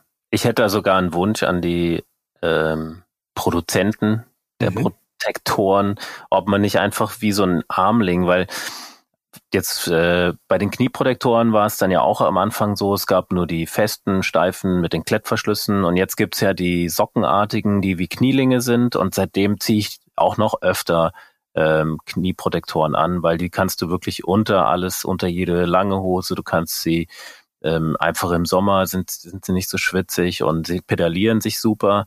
Und genauso ist es ja am Arm auch. Du arbeitest ja mit den Armen genauso viel auch auf dem Bike. Und äh, das tut ja auch zum Teil weh und drückt dann in den, in den Ellbogen, in den Beugen, wenn du, wenn du da zu viel Material hast und wenn man das wie so ein Armling quasi von recht weit oben bis auch vielleicht sogar weit unten designen würde, äh, zwischendrin quasi an der richtigen Stelle den den Pad, den Schutz einnäht, könnte ich mir vorstellen, dass das Thema auch nochmal ein bisschen beliebter würde. Also es gibt aber jetzt so ein paar Sachen, ja. Ich, ja, aber die, die, die, die, die sind recht, äh, recht kurz genäht. Also die, die ich jetzt da hab, die sind dann doch wieder recht kurz, ähm, könnten noch länger sein, aus meinem, ah, ja, okay. mein, für mein ja. Dafürhalten. Es gibt so ein bisschen kürzere, die aber schon sehr nah an den Armlingen kommen, so von G-Form mhm. etc., Bluegrass. Mh. Hm.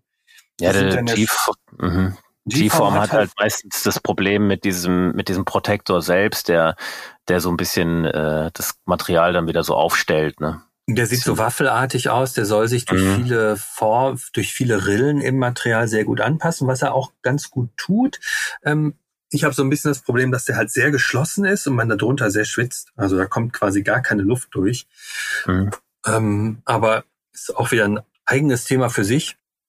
Ähm, Crash Pants, also Hosen, haben wir kurz erwähnt, sind letztlich, äh, oder hattest du am Anfang kurz erwähnt, sind letztlich so, ja, wie so Hotpants so ein bisschen mit so seitlichen ähm, äh, Protektorelementen. Ja, ähm, gibt's aber auch, ähm, auch, die gibt's auch bis zum Knie runter. Also nicht ganz bis zum Knie, quasi wie so eine Rad Radlerhose, ne? So, mhm, ich ja, denke an die ja. Endura MT 500. Mhm, die genau. hatte ich mal da zum Test, aber das Ding nimmst du schon in die Hand, das ist super schwer. Mhm. Und irgendwie kann ich mir das eben noch nicht so richtig vorstellen, damit klar auf Tour zu gehen. Und im hm. Bikepark, ja, manchmal denke ich mir auch, hättest du jetzt so eine Hose, hm. aber ja. Ich habe sowas auch mal getragen. Ich fand dann die Sitzpolster immer immer nicht so toll, die da drin mhm. waren. Ich hatte mal eine okay. von Evoque, da war das Sitzpolster ganz, ganz dünn. Aber ähm, man sitzt ja dann, im Bikepark nicht. Ich trage dann, nee, Bikepark nicht, aber wenn man so längere Enduro-Touren ja. fährt und ich bin ja eher so der Mensch für längere Enduro-Touren. Ähm, ich habe, äh, es gibt von Assos Hosen, die haben seitlich so ähm, äh, tatsächlich Elemente drin, ähm, auch mit Schaumprotektor, mhm. die genau da ja. positioniert bin, wo ich dann immer hinfall. Und, Gibt's die ähm, noch, ja? Die gibt's noch, genau. Gibt's ja. noch, ja. Die kam vor ein paar Jahren, war das mal, ne? So genau, eine Serie. die ist ein bisschen variiert worden. Trail Pants, äh, ich weiß jetzt nicht genau den Namen, aber mhm. der als Bib Shorts Hersteller sind die ja sehr bekannt und beliebt. Und da gibt's auch Mountainbiker spezifische Bib Shorts, also Träger und Polsterhosen, die seitlich so ein so einen Protektor zum Reinschieben und auch rausnehmen haben. Das kann man relativ easy rein und rausnehmen, dass man es auch, Bip-Shorts wäscht man ja oft, dass die dann auch in der Wäsche kein Problem machen. Ja, mhm. äh, ganz wichtiges Thema Knieprotektor. Mhm. Also, Fast wichtig wie der Helm, oder? für mich genauso wichtig wie der Helm. Ähm, du hast vorhin schon mehrfach gesagt, es gibt äh, weiche Protektoren. Genau, beim Knie fangen wir mal an, das ganz kurz nochmal zu erklären. Ähm, der klassische Knieprotektor von früher hatte eine Hartschale außen und innen ein, weichen ein weiches Komfortpolster. Ähm, das ist also ein richtiges Hartschalending gewesen, also ein richtiger Hartplastik und mhm. darunter so ein ganz dünnes schaumstoffartiges Gebilde, damit äh, das angenehm auf der Haut sitzt. Und fertig war der Protektor. Ähm, in den letzten, oh, jetzt sind es auch, glaube ich, schon zehn Jahren, kamen immer mehr ähm, Schaumprotektoren auf den Markt ähm, mit verschiedenen Schaumarten. Ähm, ich will jetzt keine hervorheben, aber es ist letztlich so, ähm, darüber wird viel erzählt. Manche Hersteller haben eine Zeit lang erzählt, durch einen Schlag wird der weiche Schaum hart. Das ist Unsinn. Das sagt sogar mittlerweile der Hersteller D3O, der früher eine Zeit lang damit Werbung gemacht hat oder es so verkauft wurde, dass durch den Schlag die Energie dafür sorgt, dass das sich verhärtet. Äh, der Hersteller sagt mittlerweile auch auf der Seite, das ist nicht der Fall. D3O does not go hard. Ähm, der Punkt ist einfach der, diese Protektoren aus Schaum funktionieren wie ein Luftkissen. Man muss sich das vorstellen, man hat ganz viele Luftbläschen in diesem Schaum, die sind mit Luft befüllt. Und in dem Moment, wo man da drauf drückt mit dem Finger, langsam, drückt sich der Protektor ein, weil die Luft in die anderen Bläschen weitergegeben wird. Letztlich wie so ein äh, ja, als die sind miteinander verbunden als Schaum und der Schaum kann, die Luft kann entweichen. Dadurch kann man einen Fingerabdruck da reindrücken. In dem Moment, wo man diesen Protektor auf dem Tisch liegen hat und aber draufschlägt, schnell, kann die Luft nicht so schnell in die anderen Bläschen nach rechts und links, oben, unten überall entweichen. Dementsprechend ist er in diesem Moment in Anführungsstrichen hart und kann den Protektor, diese Protektorwirkung entfalten. Ähm, dazu kommt nochmal die Eigendämpfung des Materials. Es ist ein gummiartiges, zähes Schaummaterial, was auch nochmal selbst eine Form von Schlagabsorption erzeugt. Aber das ist so der Unterschied zwischen schnellem und langsamem Druck, der darauf mhm. kommt. Also Schlag. Ist eigentlich wie ein Dämpfer am Mountainbike. Da wird ja auch Öl durch eine geringe Öffnung gedrückt und dadurch mhm. einen, eine langsame Bewegung, Einfederbewegung, Ausfederbewegung quasi erzeugt. Ne? So kann man sich vielleicht vorstellen, oder? Aber wenn der schnelle Schlag kommt, geht's doch auch dadurch. Ja, deswegen äh, Bypassöffnungen und so weiter. Da wird natürlich für gesorgt, dass der schnelle Schlag auch schnell absorbiert wird. Genau, und das ist eben bei dem Protektor dann nicht so. Da geht die Luft nicht durch, ja. sondern ähm, das bleibt sozusagen stabiler mhm. und ähm, hat dann diese Stärke, also weil du kannst es ja richtig zusammendrücken, wenn du es langsam Federt drückst. langsamer ein, ne? Genau, ja. ja. So, und ähm, Vorteil, Nachteil, Hartschale versus äh, Softprotektor. Ähm, auf dem Prüfstand ist es ganz klar so, wenn man einen Hartschalenprotektor hat, wird die Schlagenergie an den Körper, an das Gelenk darunter, wir sagen jetzt mal das Kniegelenk, zeitverzögert durch diesen Komfortschaum. Dann wird der Schlag aber sehr stark an das Kniegelenk weitergegeben. Also der absorbiert sehr wenig, weil das Plastik einfach kaum Absorptionswirkung hat. Da kommt ein bisschen so ein Bogenprinzip zum, äh, zum, zum Wirken, wie bei einer, wie bei einem ja, wie bei einer statischen Form, dass es ein bisschen zusammengedrückt werden kann, aber auf keinen Fall so stark wie bei einem Schaumprotektor. Das heißt also, der Impact, die, die Kraft, die ans Gelenk durchdringt, ist höher und zeitverzögert ein bisschen. Ähm, mehr Kraft kommt aufs Gelenk, schlecht. Ähm, bei einem Schaumprotektor ist es so, die, die, die Energie wird zeitverzögert eingeleitet und zwar in einer flachen Kurve. Das heißt also, es wirkt ähm, weniger Kraft in längerer Zeit auf das Gelenk, weil dieser, dieser zähe Schaum das so abmildert. Dementsprechend ähm, ist ähm, die Einwirkung der Kraft auf das Gelenk insgesamt geringer und sie wird über eine längere Zeit gestreckt. Gut.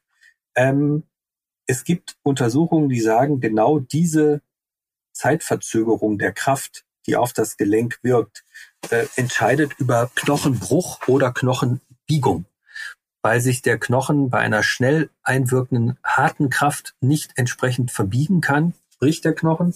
In dem Moment, wo die Kraft langsam eingeleitet wird, kann er sich anpassen und ähm, verformt sich und stellt sich wieder zurück. Sproing.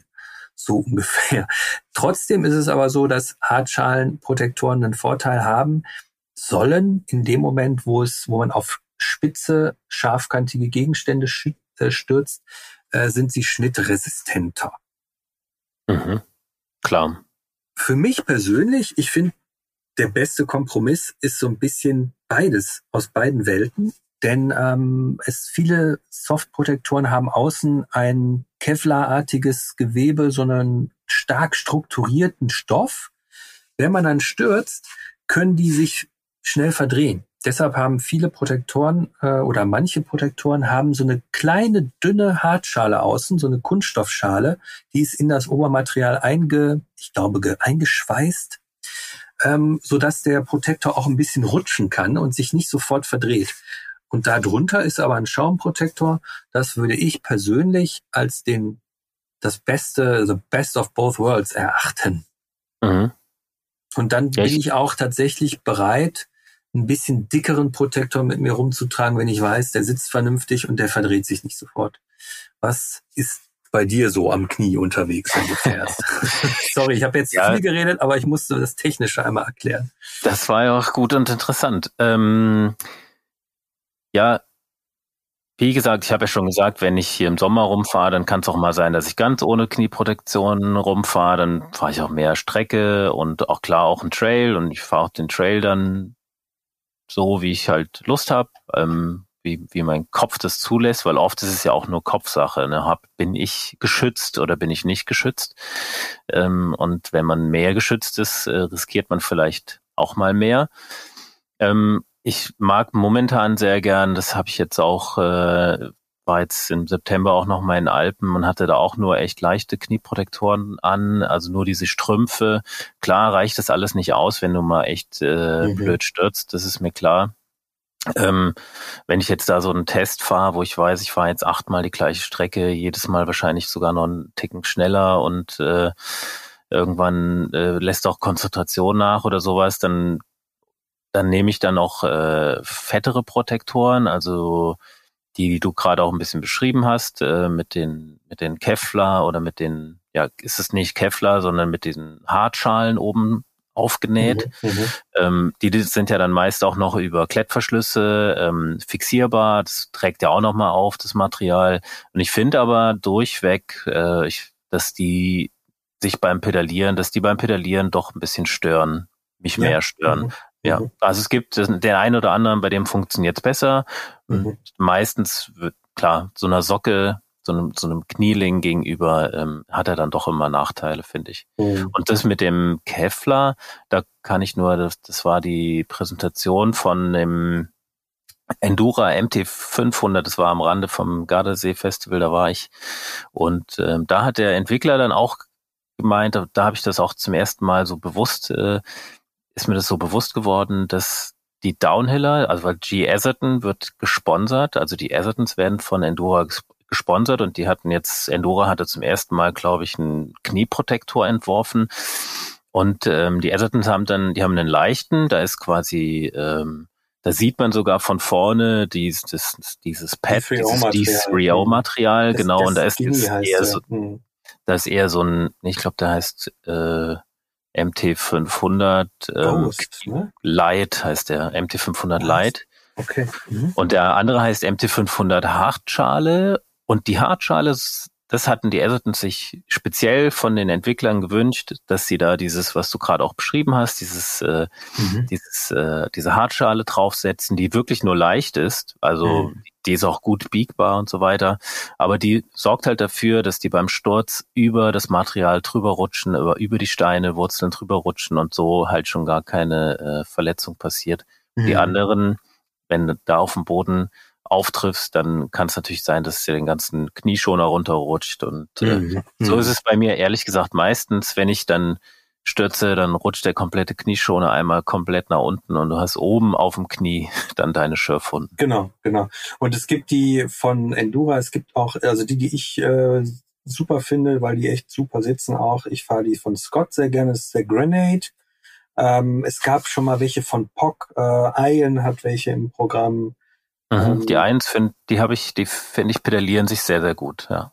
Genau, ja. Also Thema Pedalieren, wenn ich mit so dicken äh, Knieschonern durch die Gegend fahre, ähm, ich muss ehrlich sagen, solange ich pedaliere, äh, habe ich die wirklich seitlich unten an der Wade hängen. Und in dem Moment, wo ich oben am Trail-Einstieg bin, ziehe ich die mir hoch. Äh, dann sind sie da, wo sie hin sollen und ähm, dann fahre ich damit runter. Nee, das mache ich gar nicht mehr. Unten mache ich sie wieder auf die Seite. Das kann ich nicht. Äh, da denke ich die ganze Zeit, da lommelt irgendwas bei mir unten am Bein rum und das nervt. Ja, ich, ich, ich, ich mache das aber auch wirklich nur eigentlich in den Alpen. Ähm, also wenn ich wirklich weiß, ich fahre jetzt eine Stunde lang hoch, dann ähm, habe ich die entweder am Rucksack oder ich habe sie seitlich an der Wade hängen. Ähm, mhm. Da ist jeder so ein bisschen, äh, mhm. jeder Jack ist da anders. So die ja, ganz dünnen Geschichten, die fahre ich tatsächlich nicht, weil ich immer ein bisschen das Problem habe, die sitzen bei mir nicht gut. Ich mhm. habe irgendwie dicke Beine so und ähm, da habe ich mindestens den ähm, den K-Pact von Iron, das ist ein hervorragend sitzender Protektor. Ich glaube, da kommt auch einfach die Erfahrung der Firma mit Neopren-Fitting. Äh, also die kommen ja aus dem Surfbereich. Ähm, das sind extrem gut sitzende Protektoren, die irgendwie jede Bewegung mitmachen. Die sind aber auch warm. Dafür sitzen sie aber perfekt und das ist für viele schon sozusagen der absolute Obervollschutz. Ähm, die, das ist so für mich das Minimum, was ich irgendwie eigentlich bei Touren immer dabei mhm. habe. Ähm, die ganz leichten Geschichten, denen traue ich irgendwie nicht über den Weg. Und die, ich habe auch tatsächlich dieselbe Erfahrung gemacht wie du. Wenn ich wirklich mal stürze, dann dreht, dann verdreht es den Protektor. Deshalb bin ich mittlerweile wirklich Fan von äh, Protektoren mit einer ganz dünnen Kunststoffschicht oben drauf, die ein bisschen gleiten kann.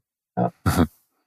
Ja, früher ja. gab es ja die Knieprotektoren noch mit äh, Schienbeinschutz dran. Mhm, genau. Und ähm, Das waren die Dainese, waren da super angesagt, als ich so mit Mountainbike angefangen habe. Ich hatte tatsächlich solche fetten Teile, auch eher für einen Bikepark, die hießen Roach. Mhm. Das war sowas, äh, das war, glaube ich, eine kanadische Marke. Mhm. Und die hatten aber dann irgendwann ihre Namensrechte verloren, äh, mhm. beziehungsweise hatten die Namensrechte nicht für Deutschland.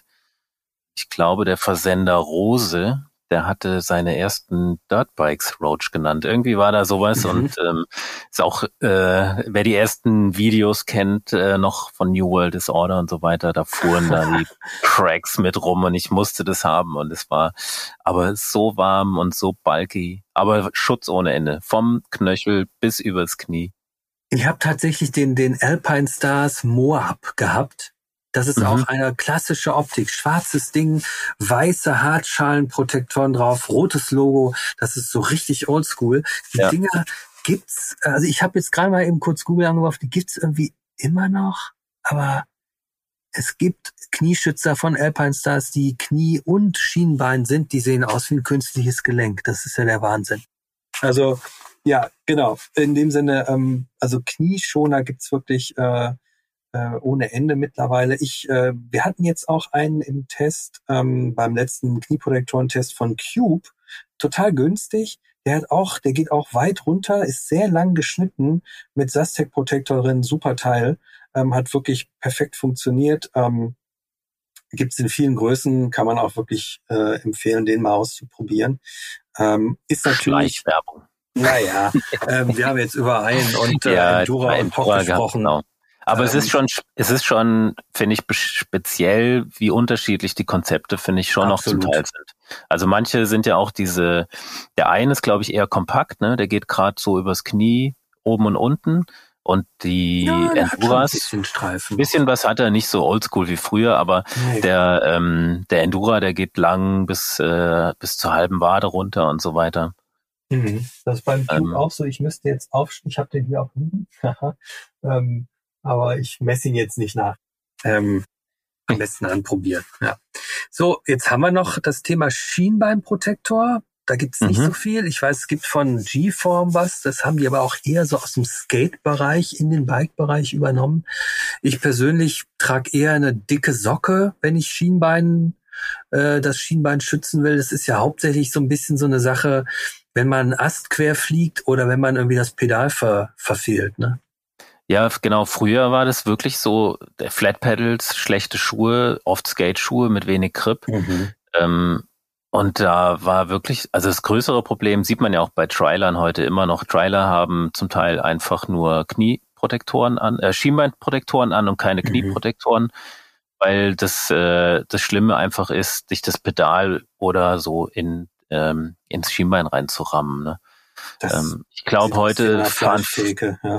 ja, das ist echt. Äh, das, also ich habe ein paar ähm, äh, Einschläge da. Es tut, es tut noch nicht mal so weh, habe ich das Gefühl, ja, ja. weil da gar nicht so viel, äh, weiß ich nicht, Nerven oder was entlang laufen. Aber es ist meistens tief und äh, man hat länger was davon.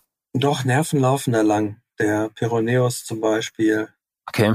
Äh, ja, ähm, ist auch ja, ja doch, das ist eine, eine Stelle, die man auf jeden Fall schützen sollte. Ich glaube, mit den Pedalen kommt man nicht so tief, um jetzt Nerven zu verletzen.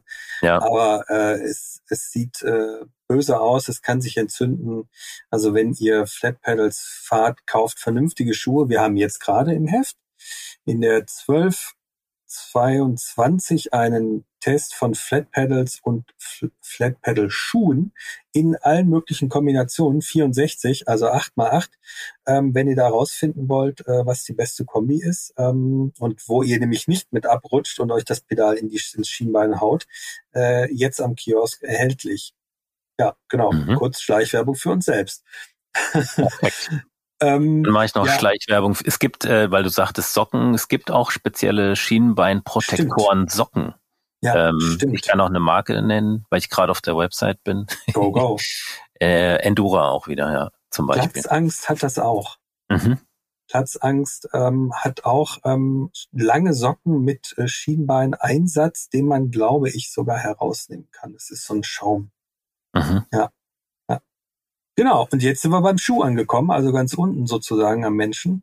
Ähm, da du ja auch kann, schon was zugesagt, ne? Da habe ich schon was zugesagt. Ähm, wie erkennt man einen äh, Schuh, der eine schützende Zehenkappe hat?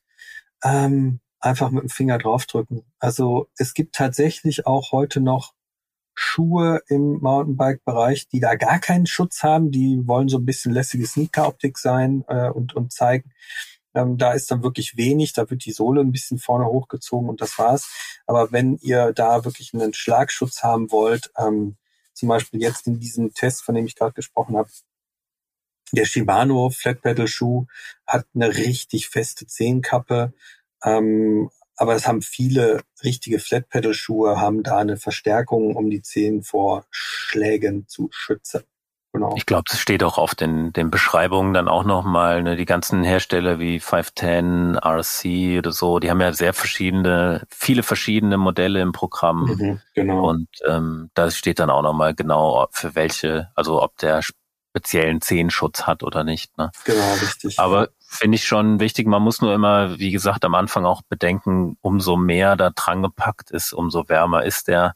Mhm. Und im Sommer ist es natürlich ja, auch manchmal ein bisschen zu warm. Klickpedal, Protection gibt's noch. Ankle Protection. Also, ähm, genau. Auch an Schuhen dran. Aber ich mhm. wollte noch gerade zu den Klickpedalschuhen ähm, ja.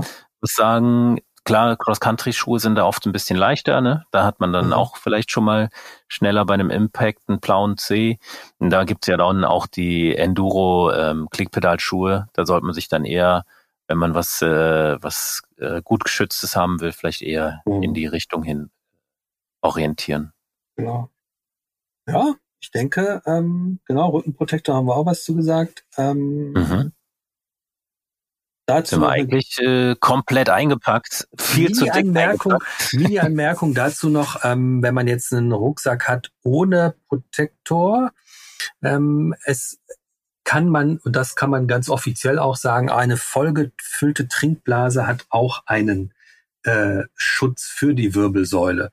Zum Beispiel die, äh, die, die ähm, Trinkblasen des Herstellers Camelback werden intensiv auf ähm, Berst äh, äh, Kräfte und so weiter geprüft und ähm, es war sogar so, das haben wir auch in dem Podcast hier schon mehrfach gesagt, dass bis in die, ich glaube so bis zu 2000ern waren sogar ähm, bei Downhill-Rennen ähm, äh, Trinkblasen als Rückenprotektoren zugelassen, einfach weil die so äh, viel Schutz dann doch geboten haben, dass sie eine gewisse Funktion hatten in dem Bereich. Also volle Trinkblase bringt was. Ähm, man sollte jetzt nicht irgendwie einen Toaster dabei haben, weil dann äh, stürzt man da drauf und äh, das wird einem dann, glaube ich, eher wie so ein Stein äh, den Rücken ähm, beschädigen. Ähm, also auch beim Packen des Rucksacks bisschen drauf achten, dass äh, nicht wirbelsäulennah und generell harte Gegenstände vielleicht eher ähm, unten lagern und nicht im Bereich der Wirbelsäule, weil sonst wird das zum mitgeführten äh, ja, Gegenstand. Gegenstand, ja. genau, der einen auch verletzen kann. Ja. Ähm, ja, also vielen Dank, Chris, für deine äh, Praxiserfahrung. Es hat sich ja ganz gut so ergänzt, weil du so ein mhm. bisschen eine andere Strategie hast als ich, ähm, dass wir uns so äh, damit einmal durch den gesamten äh, Produktwald äh, spaziert sind. Ähm, für alle, die uns jetzt noch zugehört haben bis zu diesem Punkt, ähm, vielen Dank fürs Zuhören. Wenn ihr Anregungen habt äh, für künftige Podcasts, Kritik, Vorschläge, Wünsche, Lob, natürlich auch immer sehr gerne an podcast at mountainbike-magazin.de. Ähm, dir, Chris, vielen Dank für deine Anregungen. Gerne. Und Themen. vielen Dank. Bleibt uns verbunden, folgt uns auf Facebook, Instagram und Co. Wenn ihr den Podcast hier auf dieser Seite, wo ihr ihn gerade hört, äh, wenn er euch gefallen hat, bitte abonnieren. Und ganz wichtig, das Mountainbike Magazin ist sozusagen die Geburtsstätte dieses Podcasts äh, kauft das Magazin. Ähm, es ist das Magazin mit dem orangenen ähm, Logo Mountainbike Magazin. Ihr findet es am Kiosk oder ihr könnt es euch als Abo nach Hause bestellen. Seid immer informiert über Tourentests und alles Mögliche aus dem Bereich der Mountainbike-Welt. In diesem Sinne, viel Spaß beim Fahren. Alles ist fahrbar. Erst recht mit ganz viel Protection oder auch mit ein bisschen Protection. Macht's gut und auf Wiederhören. Tschüss. Ciao. Alles ist fahrbar. Der Mountainbike Podcast.